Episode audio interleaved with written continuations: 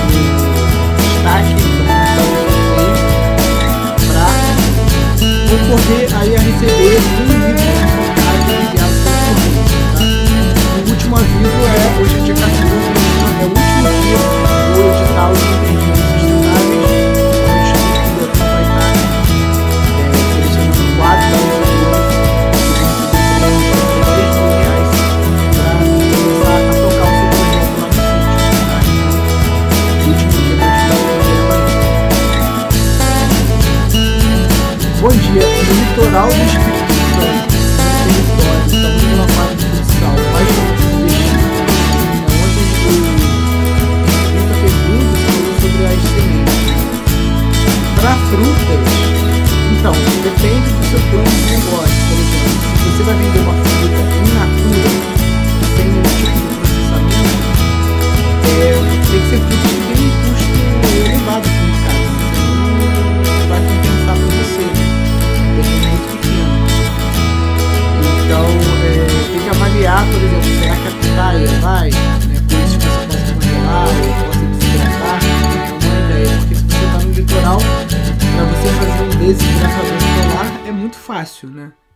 isso você consegue é, tá agregando um pouco mais de valor a essas frutas, está ganhando mais tempo de prateleira para você vender isso posteriormente como um produto desidratado. Nilson, estou correndo atrás da informação. Muito boa live, estou tentando montar o projeto. Legal, Nelson. Vamos lá para ver se você consegue participar. Como funcionam as inscrições? Por onde posso fazer? Carla, se você ainda não recebeu nenhum anúncio nosso, eu vou colocar nos stories logo após a live aqui o link para as inscrições, tá? E você vai receber um e-mail de confirmação. Vamos lá, pessoal, mandando as suas perguntas. Bom dia, Vitor. Bom dia, Rafael. Bom dia, João. Bom dia, Jussara. Bom dia, Natália. Bom dia, Jesus. Tarciso. Nisso, estou perdida com o curso de gestão. Eu perdi a live de explicação. Consigo rever? Sim, é só você entrar lá na plataforma. Tem uma pastinha chamada Encontros no Zoom. Aí lá você encontra essa aula da. que a gente chamou de aula inaugural. Bom dia, Graziele. Estou projetando um biodigestor, só que não tenho muito espaço, então o biodigestor ficará próximo à casa. Vou ter problema de mau cheiro? Natália, só se tiver vazamento, porque o biodigestor bem construído e no seu funcionamento normal, não tem nenhum tipo de cheiro em volta dele, tá? Ainda dá para entrar no curso de gestão? Não, as, as inscrições foram encerradas já tem mais ou menos uns 15 dias, agora tem que esperar a próxima turma. Próxima turma deve abrir daqui a uns dois meses, mais ou menos. A gente vai avisar aqui pelo, pelo Instagram. Se você está na nossa lista de e-mails também, você vai receber esse aviso. Jardim filtrante também não tem cheiro, tá? Vamos lá, pessoal. Bom dia, José. No Paraná tem muita lavoura. Tem como ter uma horta minimizando o veneno que vem dos vizinhos? Então, esse veneno que vem dos vizinhos a gente chama de deriva química, tá? E a forma que a gente tem de evitar isso é com uma barreira vegetal e que tem que ter uma altura compatível com essa deriva. Então, geralmente, a gente é, investe no bambu gigante, porque aí você fica com uma cortina vegetal ali com uns 18 a até mais, né, 30 às vezes metros, dependendo do tipo de bambu que você vai trabalhar. Você pode trabalhar com o bambu normal, que vai te dar uma cortina aí com uns 8 metros de altura. Você pode trabalhar, se está no Paraná, né, com coníferas também, né? É... A gente chama aqui de árvore de Natal, né? Também ajuda a segurar bastante, tem um crescimento rápido. Então você tem que ver qual dessas três opções aí fica mais viável para você e infelizmente você vai ter que esperar crescer e tudo mais, né? Porque é, é, a lei é tão absurda que na verdade não é o cara que tem que, que cercar a propriedade dele para poder usar veneno ali. É você que não quer usar veneno que tem que cercar a sua propriedade, né? Nilson, sobre irrigação, qual tipo de mangueira você recomenda? Usei Santeno. Você tem gotejamento aí? É, eu estou usando o gotejamento, tá? A Santeno, dependendo do tipo de cultura que você vai ter, não é interessante porque ela fica dispersando gotícula no ar, né? Então, por exemplo, se você bate uma cauda bordaleza nas suas frutíferas, ou se você está plantando tomate que não gosta de receber água na folha, ou se você fez uma, uma, irriga, uma adubação foliar, né, aquela névoazinha de água da Santeno vai lavar a tua calda bordaleza ou a tua adubação foliar. Então eu trabalho só com gotejamento. É... Aí tem duas formas, né? Ou você pegar a mangueira preta e você instalar os. Tô olhando pro lado aqui que eu tô tentando ver o mouse para abrir aqui uma, uma janela para vocês. É você vai usar a mangueira preta com os gotejadores. Aqui a gente usou da Agrojet. Que aí você faz um furo com a furadeira, né? E você só espeta ele. Cada gotejador desse, de cada cor, tem uma vazão, né? Então 10 litros por hora, é, 5 litros por hora, né? Depende. Tem uns que você pode regular, como esse aqui, que você vai virando tipo uma torneirinha para aumentar ou diminuir a vazão. E tem as fitas gotejadoras. Que também tem uma vazão de litros por metro linear. Essas fitas geralmente podem trabalhar enterradas também. Agora, elas têm uma durabilidade menor, tá? É, muitas vezes uma formiga cortadeira ela consegue furar essa, essa fita e aí fica igual a Santeno, fica jorrando água. Então, por isso, para frutífera, eu tenho preferido é, usar a mangueira preta, aquela grossa de irrigação, e tá utilizando o, o gotejador, né? Escrevi errado aqui. Agrojet. Tá usando esses gotejadores aqui, ó. Eu uso esse aqui, o, o amarelo, acho que é 4, 4 litros por hora.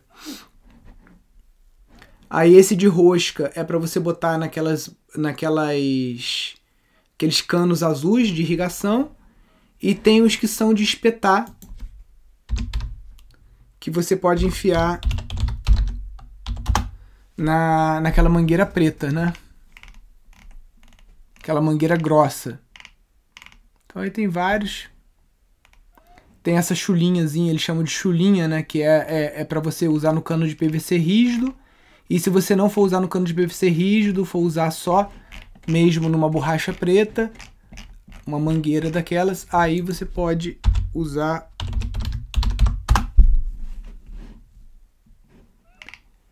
esse que tem esse desenho aqui, ó. Essa terminaçãozinha aqui. Esse aqui, ó.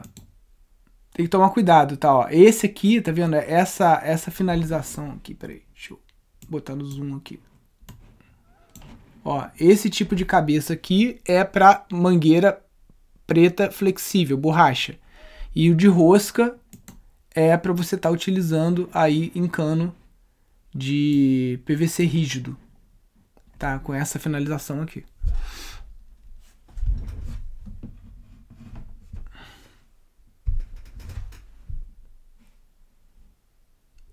Nilson, Quais os maiores desafios ao começar num sítio do zero? Peraí, show. Então, Lívia, é, eu acho que o maior desafio para você começar no sítio do zero, né, os maiores, né, porque são vários. Primeiro é você se entender, porque são muitas atividades para você desenvolver e geralmente quando a gente está começando não tem grana para pagar funcionário, e geralmente a gente está sozinho ou só com a família, né? Então são muitas frentes que a gente acaba. Então o maior desafio é conter a nossa afobação de querer iniciar mil projetos ao mesmo tempo. Então é, é, tem que ter o foco. Ontem, na live de ontem, lá com a Tainá e a Amanda, né? O foco delas, primeiro, ecoturismo, é construir um, dois bangalô e acabou o resto, porque senão se perde e para elas lá que estão numa região turística, acredito que você aí também, sul da Bahia, é bastante turístico, né? É, quando você constrói os bangalôs para aluguel, você já tem uma. Vamos supor que você leve quatro meses para você construir um bangalô. Você já tem uma renda imediata pelo Airbnb. Nada vai te dar uma renda tão alta e tão rápido dentro de um sítio quanto o aluguel de bangalô ou quando visita ecopedagógica, que foi uma coisa que a gente falou ontem, que você não precisa construir nada. Basicamente, é você fazer trilhas pela mata com as crianças, fazer uma compostagem, fazer um plantio, ou seja, você não precisa ter nada no sítio, nada, zero, só a mata, você já consegue estar recebendo escolas e universidades com as visitas ecopedagógicas. E o bangalô, segunda fase, né, porque demora alguns meses também. Nenhum tipo de plantio vai te dar um rendimento tão rápido e tão rápido é, e, e tão alto quanto ecoturismo e visita ecopedagógica. Então comece por esses dois. Para quem está em região turística, lógico.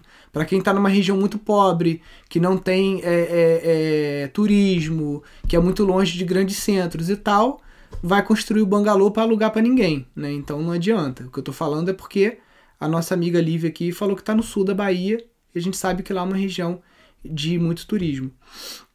Então, esse é o primeiro desafio. Segundo desafio, que é uma coisa que a gente faz bem aqui no Pindorama desde o início, tá? Desde o início aqui no sítio, eu sempre investi em anúncio no Google, tá? Lá em 2009, é, apenas 5% das empresas no Brasil investem em anúncios na internet, tá?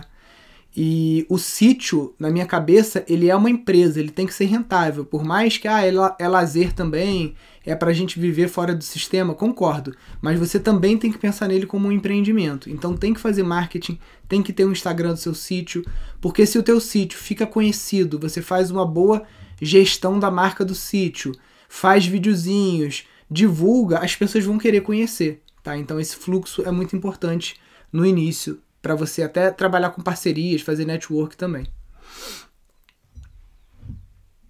Vamos lá.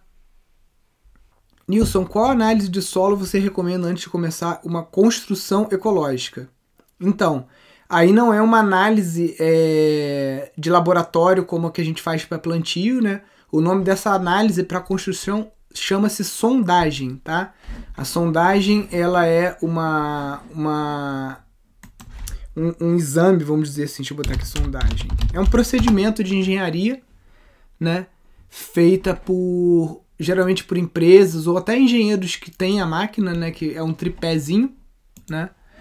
E esse tripé ele vai perfurar o solo e ele vai te dar um perfil, vai te falar, olha, primeira camada você tem argila, segunda camada você tem não sei o que, e a tua rocha, é, a rocha profunda ou a rocha firme, ela está a tantos metros para você construir, para você fazer lá a sua sapata ou fazer a sua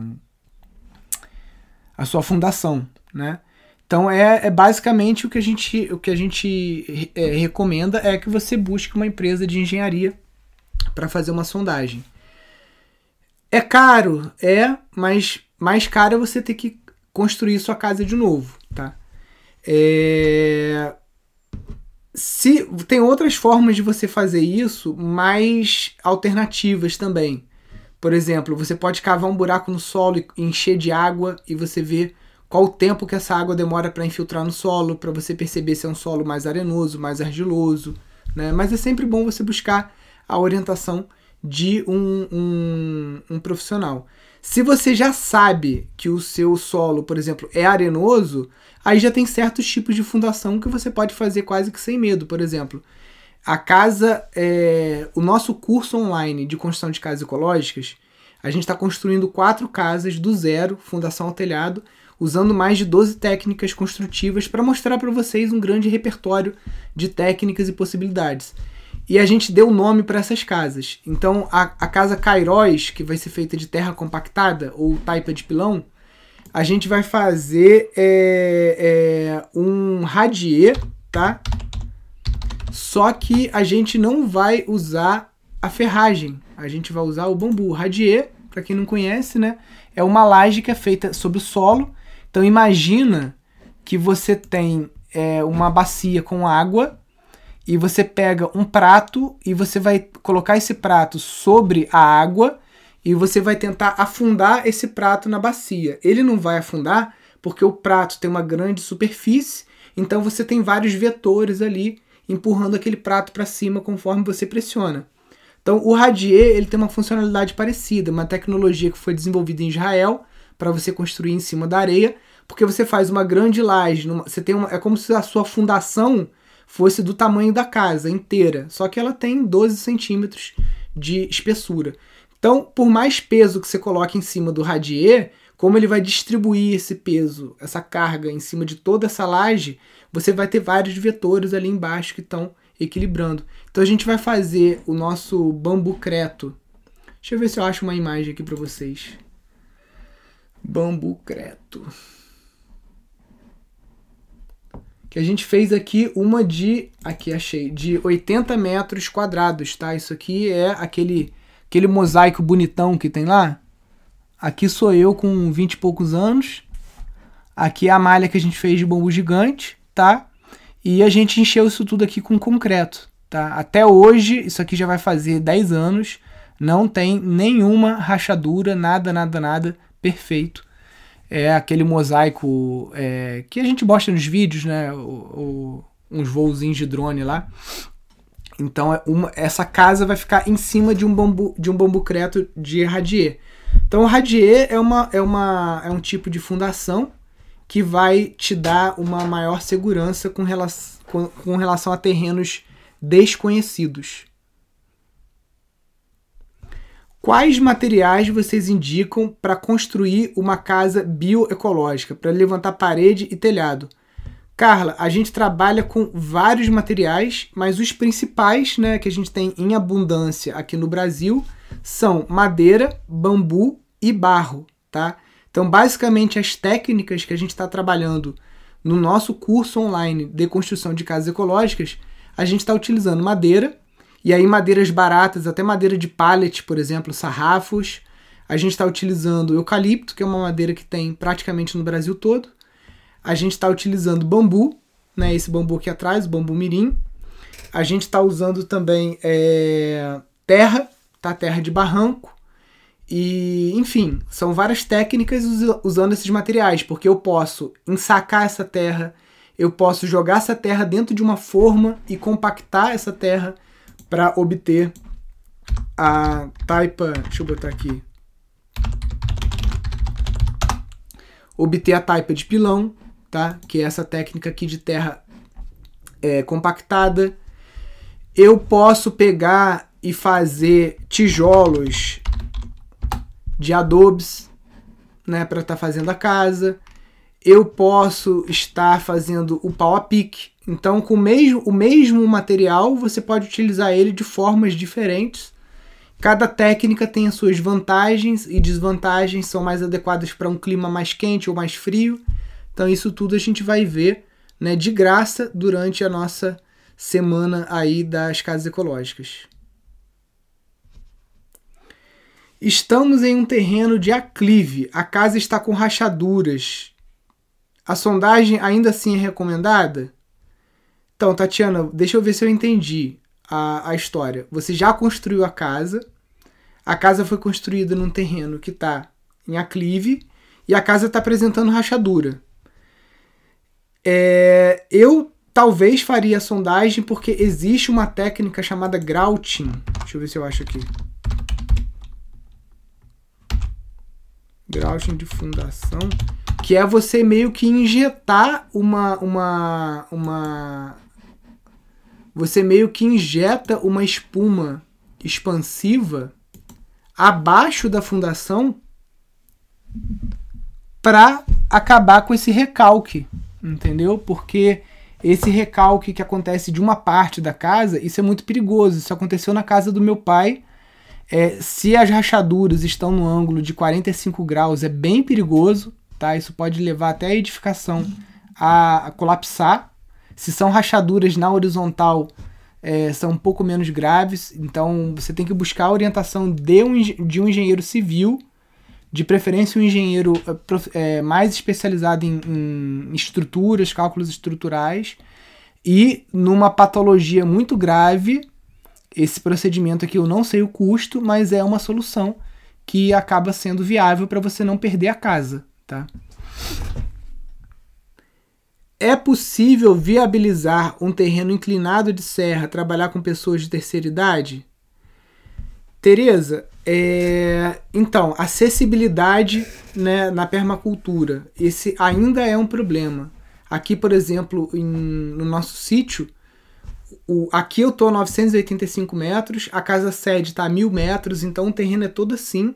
A gente tem rampas de concreto é, aqui para poder facilitar o transporte. A gente já teve aqui pessoas com mobilidade reduzida participando dos nossos cursos e a gente tinha que transferir essas pessoas da sala de aula para o refeitório usando carro, né?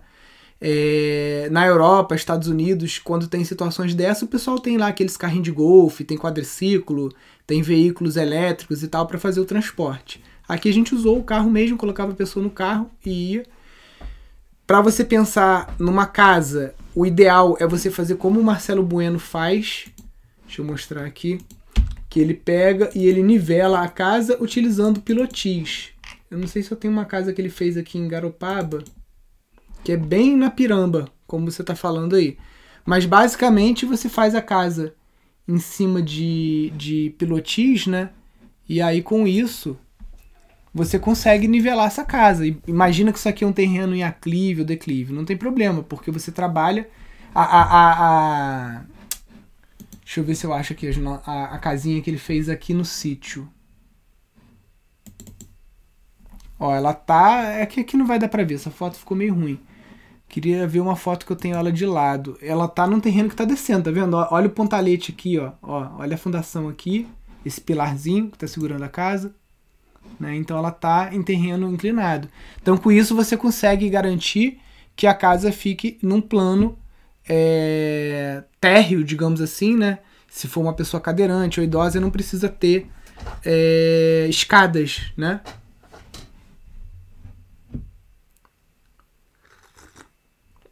Peraí, vamos lá. Mais perguntas. Pedreiros que trabalham de maneira convencional conseguem fazer esse trabalho? Cláudia, sim, porém é necessário um treinamento, tá?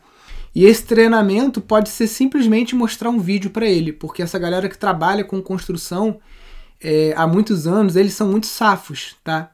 Então muitas vezes só de olhar um vídeo, olhar uma apostila, eles já conseguem estar tá replicando uma metodologia. Óbvio, tem várias coisas que tem um pulo do gato, por exemplo, a taipa de pilão, que eu mostrei ali as fotos, se você não souber fazer direito, simplesmente vai rachar, vai colapsar, e aí você vai ter um baita prejuízo um domo de Adobe, de HiperAdobe, de SuperAdobe também.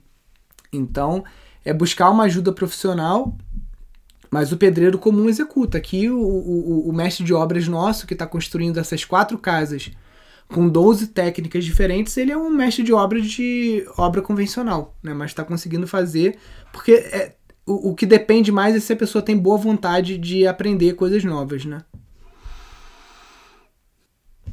Bom dia, próximo ao meu terreno as chuvas estão causando bastante erosão. O que posso fazer para evitar? Então, ontem eu mostrei, vou mostrar de novo aqui, só para você ver lá. É, a gente falou muito sobre sobre isso numa live que a gente fez lá no, no nosso canal, tá? É, que foi essa live aqui, herdeira herdeira de fazenda de 60 hectares inicia projeto, tá? Então, entra nessa live aqui porque a gente ficou bastante tempo. Ela tem erosões lá gigantes, com 4 metros de altura. Problema muito sério. E a gente falou bastante sobre erosões lá, Vossoroca, né? Mas basicamente, desviar a água, fazer swales, fazer cobertura de solo. Tem um sítio na Bahia, lá é um pouco seco. Parte da terra é argilosa. O que posso fazer lá? Mil coisas, tá? É, não sei se você assistiu a nossa jornada para o sítio rentável, que é o nosso evento gratuito aí sobre sítios. A gente falou sobre mais de 10 modelos de negócio para fazer. É, enfim, tem muita coisa que dá para fazer. Se a terra é argilosa, você pode fazer uma adoberia, você pode construir casas de terra lá para você alugar. Você pode estar tá fazendo plantios, você pode estar tá fazendo visitas ecopedagógicas, pode estar tá plantando é, sementes trabalha, trabalhando com comercialização de sementes. Tem muita coisa que dá para fazer. Ó, o Bruno, meu projeto está saindo do papel, gratidão. Show de bola, Bruno. Quero ver o projeto aí decolando. Qual a técnica de bioconstrução tu recomendas para melhor isolamento térmico? Itamonte, sul de Minas. Então, tem várias é, que funcionam aí para Itamonte, tá? Depende muito do terreno, mais uma vez. Se é plano, se você vai construir no plano. Se você vai construir no plano, a taipa de pilão é excelente, ela cria uma inércia térmica muito boa, tá? É, paredes muito grossas, então o calor ele vai ficar dentro aqui da casa, né? Você pode estar utilizando o Adobe também, com teto verde. Adobe, fica parecendo tijolo, fazendo propaganda para Adobe aqui. Você pode estar utilizando o Adobe também, tá? É, as casas ficam muito confortáveis. O próprio PowerPick, se você fizer uma parede mais grossa, também vai funcionar. O, o, aonde perde muito calor é o telhado, tá? O telhado é um local que a gente perde muito calor. Então, se você usar um teto verde, até se você fizer com PowerPick mesmo, já vai funcionar muito bem o isolamento dessa casa. Outra coisa também que a gente perde muito calor é janela. Então trabalhar com a vedação dessas janelas, as frestas, né, para você evitar que o ar quente que você está produzindo dentro de casa, através de uma lareira, alguma coisa assim, que ele escape. Nilson, tem provisional com conhecimento de bioconstrução de casa? A minha região no interior de São Paulo. Não entendi muito bem sua pergunta, Nelson. Se puder me, me explicar e elaborá-la de novo. Às vezes o corretor ortográfico ele muda a palavra que a gente digita e sai outra coisa. Às vezes esse provisional aí foi outra coisa que você digitou, confundiu a gente aí. Qual a melhor técnica para colocar vidros na parede? Então, é, a gente usa muito as garrafas, fazendo o cordwood, tá? Que é essa, essa técnica aqui que você ou corta o fundo das garrafas ou você usa as garrafas inteiras para estar tá fazendo. É, dentro do pau a pique também você consegue colocar o, o vidro fixo, tá? É, a gente aqui comprou 40 folhas de blindex no ferro velho, folhas que eram de. desmancharam lojas de shopping, então aquelas portas de, de vidro temperado. E a gente coloca elas, faz um quadrinho de madeira e coloca elas direto ali na parede também. Não é uma janela que abre, mas é uma janela que você tem iluminação, né? A, a janela ela tem essa função dupla, né? De ventilação e iluminação. No caso, a gente tira uma função, né? Fica só aquele vidro fixo, mas aí você pode colocar um ralo em cima e outro embaixo da janela, né? Como se fosse uma, uma um duto de ventilação para estar tá, é, não perdendo essa função também. Meu terreno é muito úmido, tem um olho d'água a 60 metros do futuro chalé. É necessário usar banheiro seco ou tem outra forma de construir? Eduardo, é, 60 metros está no talo aí, né? Porque o, o, um olho d'água ele gera uma área de proteção permanente de 50 metros de raio, né? Então toma cuidado para você medir isso direitinho aí para futuramente você não ter problemas aí de multas é, ambientais. É... Se você está extraindo água dessa nascente, tem que tomar muito cuidado com o tipo de saneamento que você vai fazer, tá? Então eu não faria fossa, filtro e sumidouro. Você pode estar tá fazendo banheiro seco ou você pode estar tá fazendo outros sistemas que garantam mais aí essa limpeza da água, como a bacia de evapotranspiração, que a água não vai sair dali de dentro, né? As bananeiras vão estar tá, é, transpirando essa água pelas folhas, então essa água nunca vai ter contato com o teu lençol freático, pode ser uma boa opção, ou um biodigestor. Herdei um sítio, mas preciso fazer o RGI. Tenho CAR, CCIR, mas querem o georreferenciamento. Então, Mônica, você tem que buscar um engenheiro agrônomo, ou um agrimensor, ou um topógrafo, ou um engenheiro ambiental, engenheiro florestal. Todos eles, até eu acho que engenheiro civil tem competência para estar tá te ajudando nisso, tá? Se você tiver aqui na região do Rio, você pode mandar um direct pra gente que a gente tem alguns topógrafos para indicar que são pessoas que a gente já trabalhou, sabem que trabalham bem. Se você está em outros estados, aí eu não, não posso é, te ajudar, mas o caminho é esse: busque um agrimensor um agrônomo para estar tá fazendo isso. Hoje em dia esse, esse trabalho é muito mais barato do que antigamente, porque você consegue fazer com drone ou com estação total, né, que é uma, uma estação de, GP, de GPS mais precisa, tá? Mas é um, é um serviço que já ficou muito mais barato do que era antes. Antes era bem caro.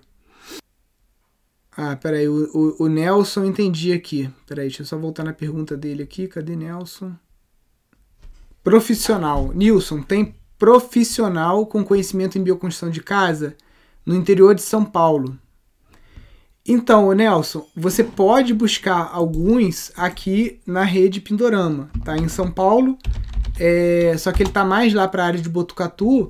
Tem o Tomás Lotufo, né? É professor do nosso curso, já deu várias palestras aqui.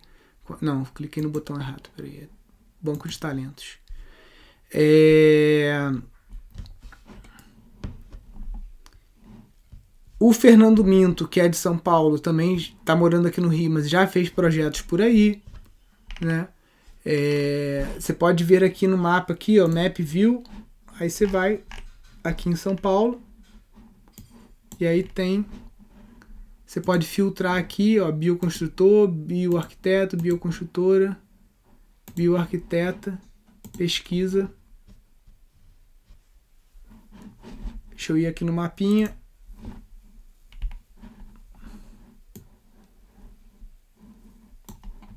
Ó, tem bastante gente. Ó. Só aqui na capital.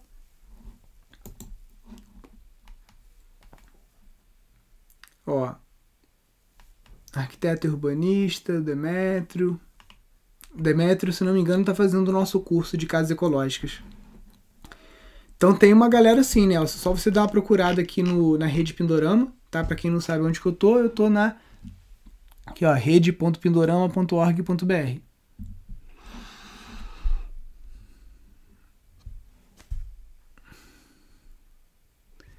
Círculo de bananeiras não são indicados quando o terreno tem lençol freático perto da superfície?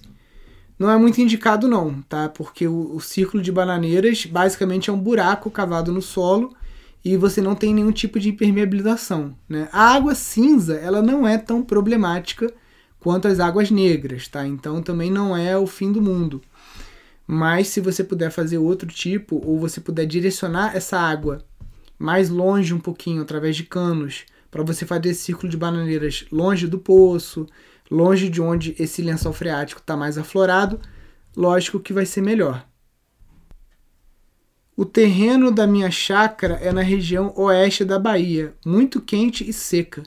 Para manter o ambiente interno não absorver tanto calor, qual a melhor construção? A que tem maior inércia térmica é o hiperadobe, tá?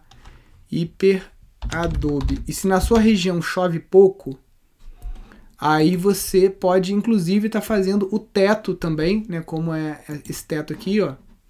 Uma das casas que a gente vai ensinar a fazer no curso de casas ecológicas é a de hiperadobe, tá? Então, lugar que chove pouco, o telhado também ser desse tipo de domo, né?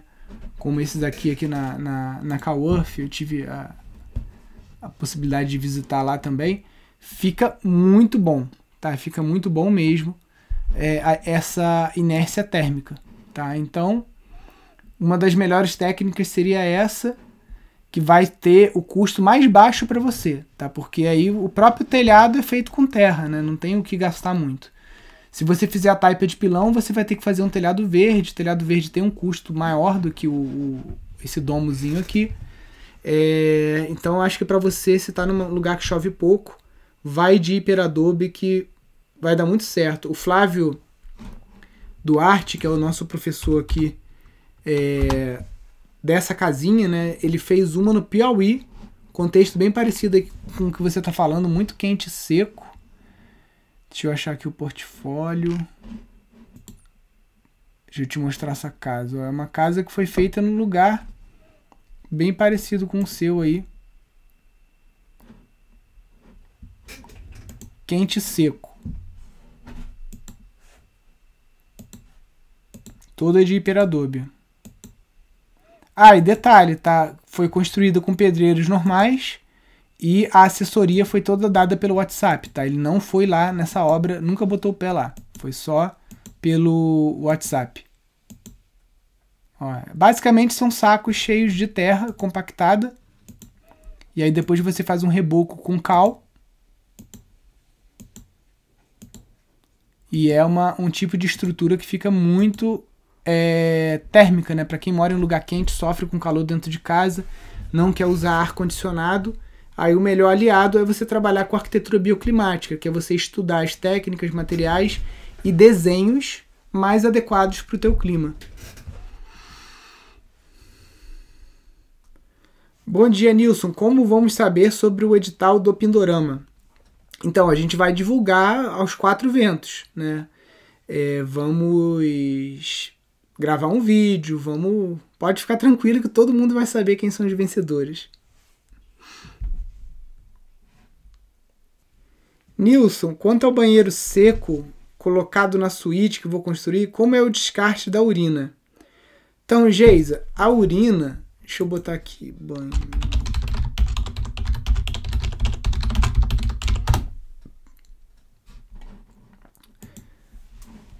Tem no meu livro aqui também, mas deixa eu te mostrar aqui, tem um croquisinho. Deixa eu ver se eu consigo abrir ele grande.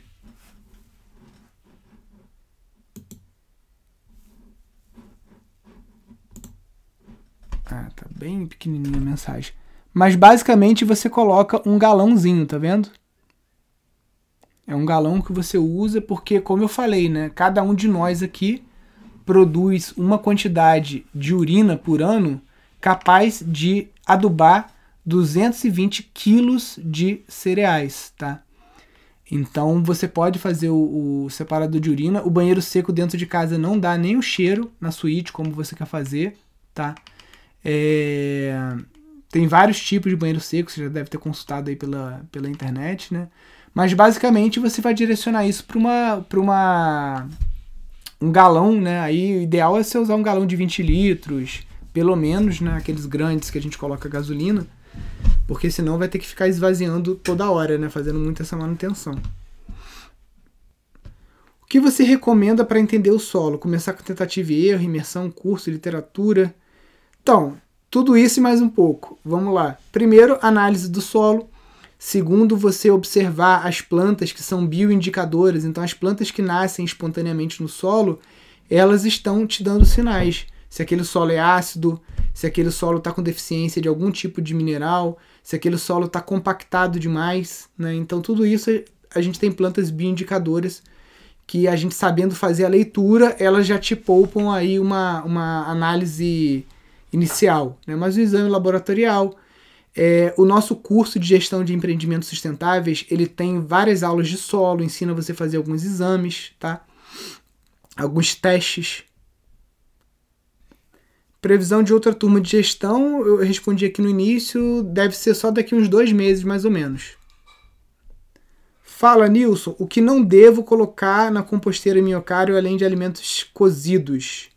Limão, cebola? É, basicamente isso. Né? Não colocar muita comida cozida, pode colocar mais pouca. Os cítricos, o ideal é fazer a, o desinfetante. Como a gente está na época agora de citros aqui, eu pedi para Thaís para a gente fazer um videozinho mostrando como que faz, porque ela fez é bem simples, tá? É basicamente, eu acho que é você bater no liquidificador essas cascas de, de laranja, bota numa garrafa PET e ela vai dar uma fermentada, você vai tirando o gás. Leva três meses para ficar pronto. Então a melhor destinação para as cascas de, de citros né, é fazer o, o desinfetante. Lá na, na. Deixa eu botar aqui. Festival da Sustentabilidade YouTube. Ó, aqui no nosso canal aqui do Festival da Sustentabilidade, a gente fez uma oficina. Cadê aqui?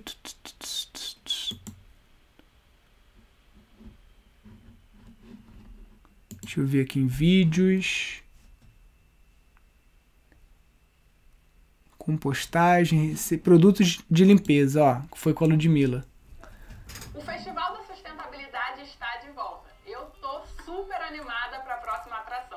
Bela Gil, hein, gente? vai dar uma oficina agora sobre produtos de limpeza naturais. São tantas as possibilidades, eu estou muito ansiosa para ver o que a Ludmilla vai nos ensinar. Vamos comigo nessa? Boa tarde, meu nome é Ludmilla, sou bióloga. Show, pessoal. Quem quiser ver o vídeo, depois é só procurar lá Festival da Sustentabilidade, que aqui ensina a fazer né, alguns produtos de limpeza. Eu acho, pelo que eu tô vendo em cima da mesa aqui, que tem um limãozinho, eu acho que ela ensinou a fazer esse da, da casca de limão, tá?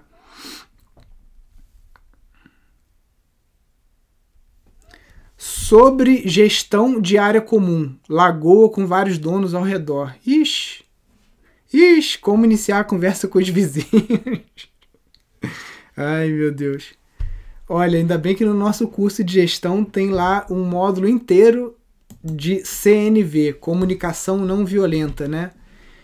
Então, acho que você tem que ir pela diplomacia e conversando, as, as vantagens dessa lagoa permanecer limpa, né? Eu acho que tem que ir não na ofensiva, né? Mas tem que ir de uma forma mais branda, conversando, né? Mostrando as vantagens de você ter esse ambiente aí limpo para as crianças poderem nadar, para tudo, né?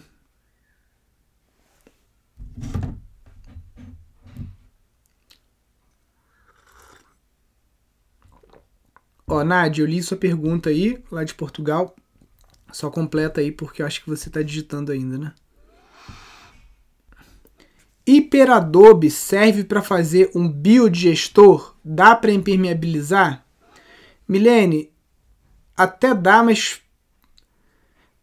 Cê, é, tipo assim, o, você teria que caprichar muito nessa impermeabilização. Talvez com um ferro-cimento. Mas é um desperdício de material, tá? Você vai usar muita terra, tipo assim, não tem porquê né, você usar o, o hiperadobe para fazer o biodigestor. Vai ser um desperdício de tempo, de muito recurso, não é a melhor técnica, não. Melhor seria o ferro-cimento ou container IBC, ou fazer ele de tijolo normal, como a gente faz. Sobre a vivência de construção no sítio Aflorar, tem inscrição? É pago? É, pode presencial? Isabelle, vai ser presencial lá no Rio Grande do Norte. Deixa eu mostrar aqui. O professor provavelmente vai ser o Flávio Duarte ou o Bruno, vai, vai ser um dos dois. É, eles serão palestrantes aqui na semana da construção de casas ecológicas, então você vai poder ter um contato prévio com, com os professores, né?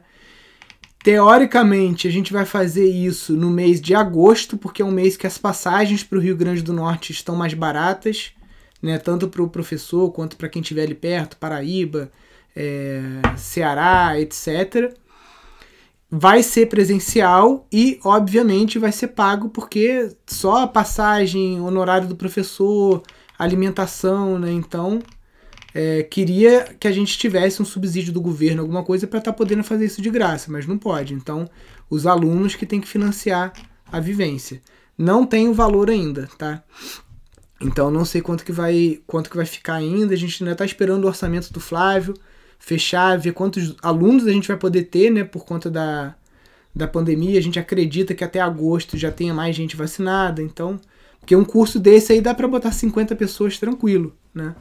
Só que será que a gente vai poder juntar 50 pessoas num, num, num ambiente, né? Então, são esses problemas que a gente está tendo aí para planejamento do curso. Quando abrem as inscrições para a semana de casas ecológicas? Já abriu, abriu ontem à noite com os anúncios. A gente vai começar também a mandar os links para vocês. Pode ficar tranquilo que Hoje é o primeiro dia, digamos assim, de inscrição, então ainda dá, ainda dá tempo.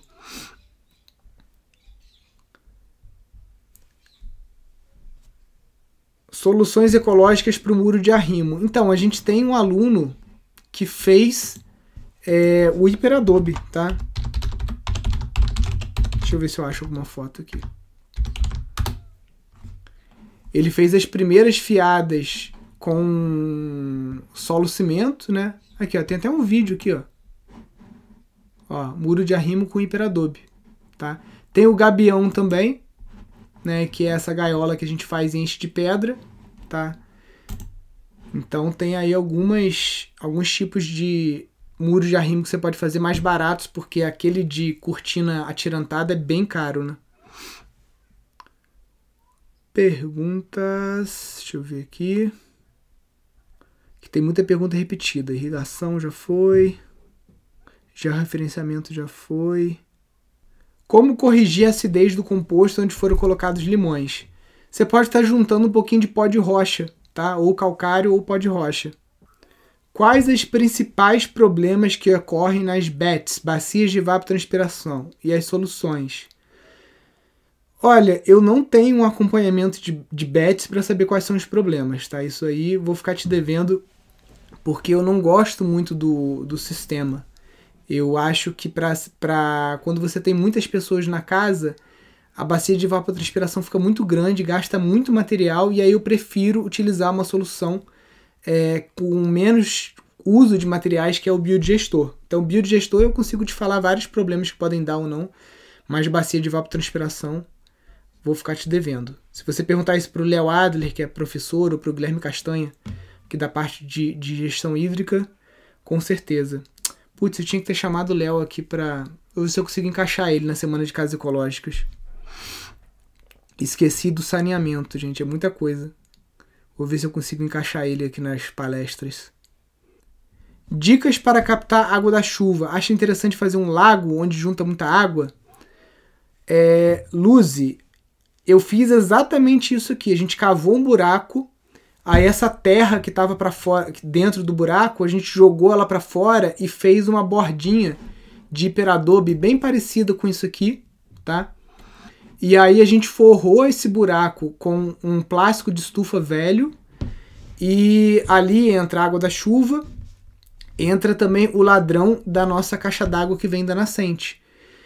E a gente conseguiu acumular ali um volume de 90 mil litros de água que basicamente a gente consegue estar tá suprindo toda a nossa demanda durante os meses de seca aqui, que é, a gente está entrando agora, né, que é mais ou menos julho, agosto, setembro, que fica bem seco. Então a gente consegue é, tá suprindo só com isso. A gente cavou o buraco no chão, a terra que estava dentro do buraco foi para fora, foi ensacada para poder fazer é, esse tipo de. de e, e, e, circular assim é melhor para segurar a água, né? Isso aqui não é o que a gente fez, tá, gente? Tô só mostrando de exemplo. Mas. E colocamos um plástico de estufa, né? Que muito baixo custo, muito mais barato do que aquelas mantas de PEAD que o pessoal usa para fazer açudes, né? E funcionou é, perfeitamente, né? Eu acho que foi a forma mais barata aí de estar de, de tá juntando uma quantidade de água tão grande quanto essa, né? 90 mil litros de água. Qual a vegetação mais adequada para plantar em declive bem acentuado? Barranco. Everton, é, se for muito acentuado, você já está com problema de erosão, tem um capim que é do Vietnã, que ele é, ele dá 2 metros de raízes, tá? Então ele costura o barranco. Aqui no Brasil o pessoal usa muito sapê, sapê erosão. O capim, o, o não tá mostrando o que eu queria. É um tecido geotêxtil. O pessoal meio que usa o sapê para costurar ele, né? Então você coloca uma manta geotêxtil e coloca o sapê. Mas o sapê por si só também já segura. Sapê, vetiver. Tem o amendoim forrageiro. Tá? Também ele cria esse tapete, né, e costura a terra e vai ajudando, né? Então são algumas soluções aí para você estar tá utilizando. Se for muito, muito, muito acentuado, não é só vegetação que você vai ter que fazer, você vai ter que fazer um trabalho também de curva de nível, de fazendo talvez alguns degraus, né? Enfim, é... não é só plantar simplesmente. Opa. Fala dos problemas do biodigestor então. O biodigestor, o, maior problema que ele pode ter é vazamento né, do, do próprio gás ou da água. Então, é, como que resolve é fazendo uma impermeabilização correta ou você fazendo o, o biodigestor no container plástico, né? Solar Cities.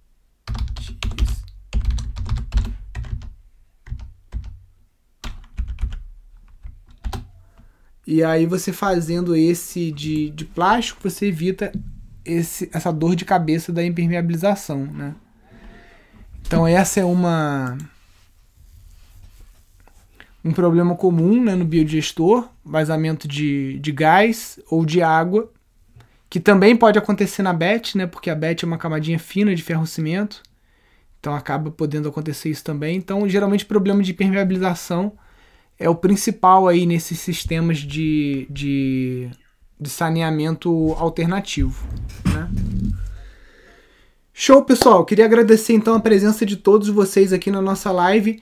É, essa live vai ficar gravada aqui no IGTV, fica também no YouTube, no seu programa favorito de podcast. Você ouve essa live de hoje, caso você tenha entrado no meio dela, e todas as outras para trás aí também. É, lembrando, semana que vem a gente está aqui de novo, sempre às 10 e 8 da manhã, com essas perguntas e respostas. Então, se você não teve sua pergunta respondida hoje, volta aqui na segunda, que a gente vai estar tá por aqui.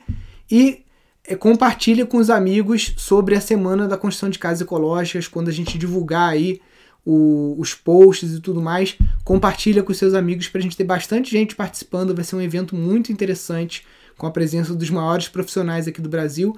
Quem participar desse evento, sem dúvida, vai ter grandes chances de entender todas as etapas construtivas, técnicas, valor de metro quadrado, enfim, tudo que a gente tem assim de dúvida maior com relação a casas ecológicas, a gente vai cobrir durante esse evento. Show, pessoal, fiquem com Deus, um ótimo final de semana para vocês. Até mais. Valeu, tchau, tchau.